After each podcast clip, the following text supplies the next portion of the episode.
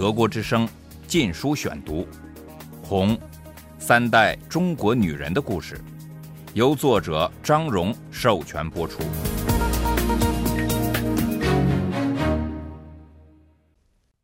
第十五章：破字当头，利在其中。文化大革命开始，一九六五至一九六六年。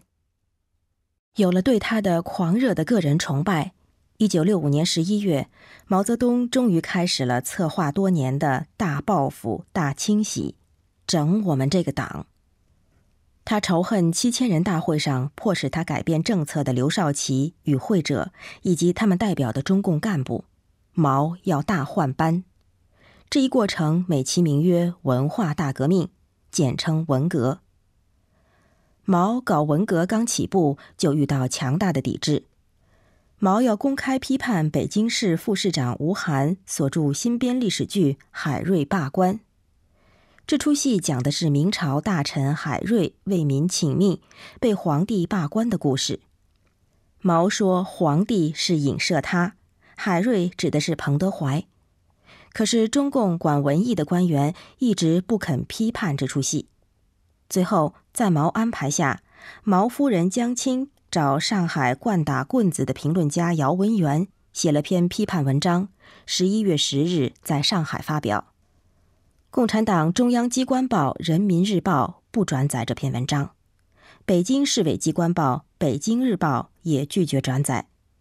各省呢，有的转载了。我父亲当时管四川日报，他不想登这篇文章。因为他意识到此文不仅是针对彭德怀，而且号召开展新的政治迫害运动。他去见专管文化事务的省委书记，这位先生决定打电话请示邓小平。邓当时不在办公室，贺龙元帅接了电话。贺龙是邓小平的好友，是政治局委员。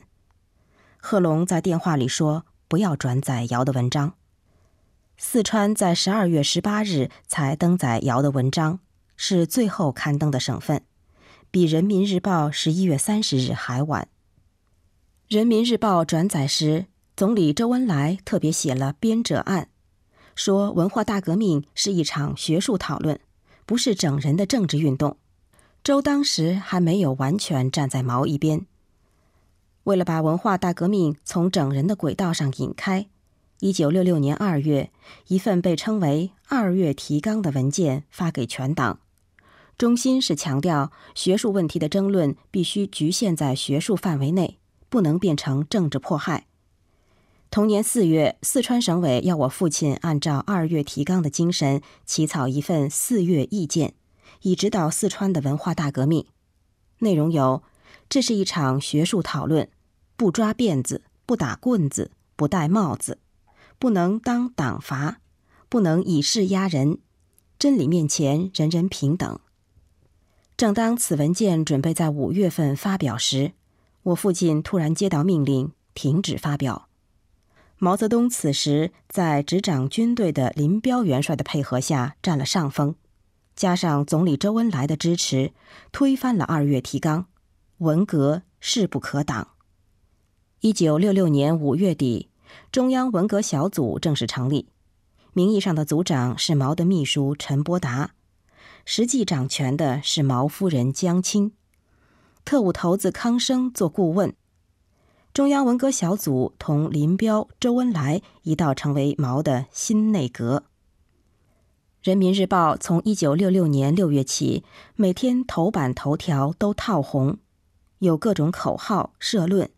要大树特树毛主席的绝对权威，横扫一切牛鬼蛇神；要民众追随毛泽东，参加文化大革命。六月初，我们学校的正常教学完全停止了，每天上学只是政治学习，读毛泽东著作、报纸上的社论。校园里安装了扩音器，天天喊《人民日报》上的标语。报纸的第一版常是一幅通版的毛泽东像，还有若干毛语录。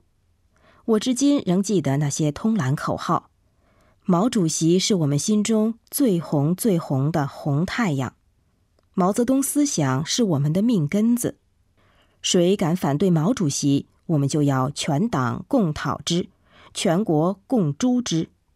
全世界人民热爱伟大领袖毛主席。由于天天反复的念这些口号，都深印在脑海里。报纸上还总有外国人仰慕毛泽东的故事，欧洲人争购毛泽东选集的照片。中国人的民族自尊也被用来加强对毛泽东的个人崇拜。读报很快发展到背诵毛主席语录。这是本红塑胶皮、巴掌大的小红书，每人都发有一本，说要像爱护眼睛一样爱惜。每天我们集会时都要一遍又一遍的齐声朗诵。我现在还能一字不漏地背出其中许多章节。一天，我们读到一则《人民日报》报道，说有位老农民在他家的卧室墙上贴了三十二张毛主席像。原因是，只要一睁开眼，不论面朝哪个方向，他都能看见毛主席的光辉形象。马上，我们也在教室的墙上贴满了毛泽东的像，这样我们也可以到处看见他的慈眉善目了。但是，我们马上又得接下来了，因为有消息说，老农民其实是用毛主席像做糊墙纸，因为毛的像是用最好的纸张印刷的。而且免费供应。消息还说，已查出写此则报道的记者是暗藏的阶级敌人，想鼓动大家侮辱毛主席。第一次，我下意识的感觉到毛主席的可怕。老师成了首批牺牲品。我们中学前段时间来了工作组，他们勉勉强强的把学校的几位名教师定成反动资产阶级学术权威。但对学生们保密。然而，到了一九六六年六月，工作组觉得不抓阶级敌人不行了，于是骤然公布了名单，还发动了学生和老师撰写大字报和标语口号。一时间，这些东西铺天盖地，充满了校园。有的老师积极，是因为他们忠于党；有些人是顺应时势；有些是嫉妒那些名教师。有的则是因为害怕。在受害者当中，有一位我崇拜的国文老师季先生。据一份大字报上所写的，他在六零年代初曾说过这么一句话：“光是空口喊‘大跃进万岁’，哪能填饱肚子？”我当时并不知道大跃进造成了大饥荒，所以不明白他所说的话，但能感受得到。其中大不敬的味道。季先生有某种与众不同的特质，那时我说不出是什么，现在才明白，他是具有一种讽视的态度。他有一种似笑非笑的干咳，叫人觉得他有话未说出。我们的教科书上有一篇文章，是共产党中央宣传部长陆定一的回忆录，追忆长征时的艰苦。他生动描述了军队在崎岖的山路上行进的情形，他们手上拿的火炬照亮了无月的夜空，仿佛是一条红色巨流。当他们终于抵达目的地时，全都冲上前去，大家抢了一碗饭就吃。这令我困惑了：红军战士不是都宁愿自己挨饿，也要把最后一口饭让给同志的？怎么会抢饭吃？我问季先生，他干咳笑说：“我不能体会到饿肚子的滋味。”然后他迅速改变了话题。我当然没有被说服。除此小小的不满意外，我对季先生是五体投地。看见我敬佩的老师们被乱整，我感到十分伤心。我对工作组要我们写大字报揭发、批判他们十分反感。那年我十四岁，本能的厌恶所有好斗的行为。再说，我也不知道有什么好写的。满校园的白纸黑字，奇奇怪怪、杀气腾腾的气氛令我十分害怕，如砸碎某某的狗头，某某不投降就叫他灭亡。我开始逃学，躲在家里。为此，我总在会议上被批评家庭观念重。开会成了我们全部的学校生活。我讨厌开会，一种不可名状的恐惧总跟着我。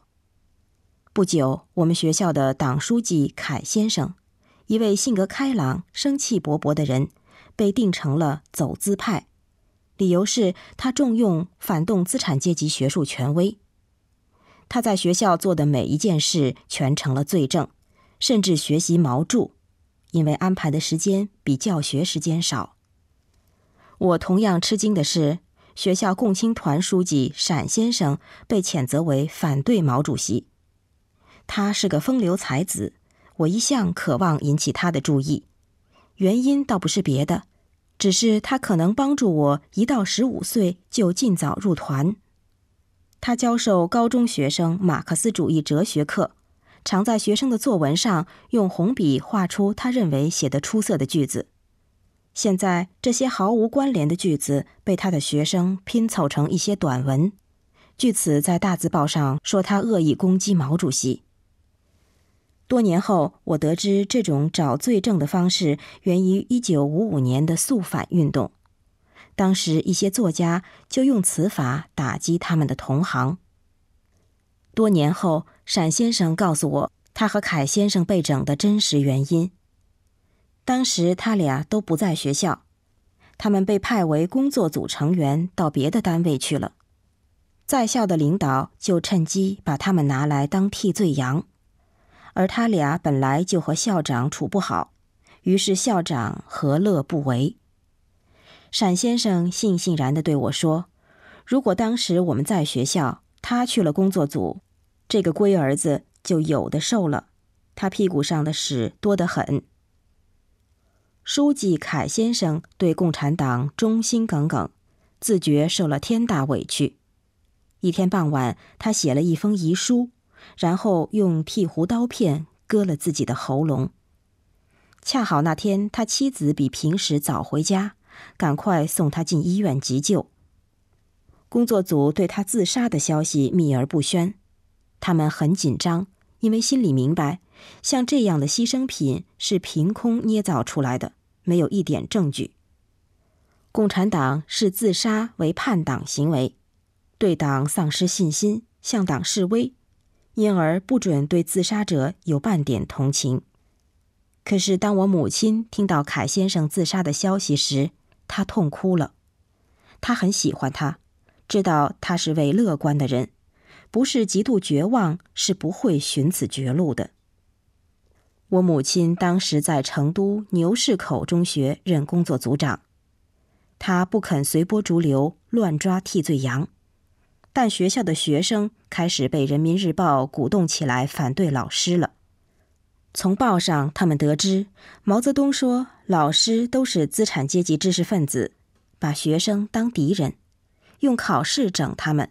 毒害他们的心灵，为国民党复辟做准备。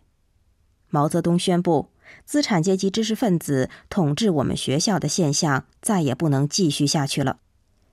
一天，我母亲骑脚踏车来到学校，一进门就听说学生们把校长、教导主任、级别高的教师和他们平素不喜欢的老师，都当作反动资产阶级学术权威，关进了一间教室。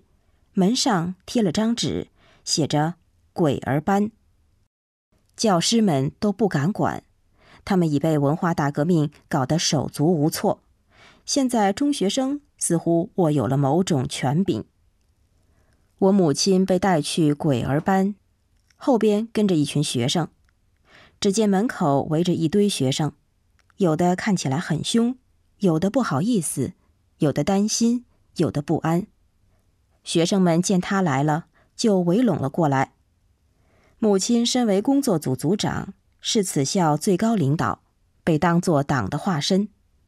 学生们静静地望着他，等他下命令。他们已经办起了鬼儿班，下一步该怎么办呢？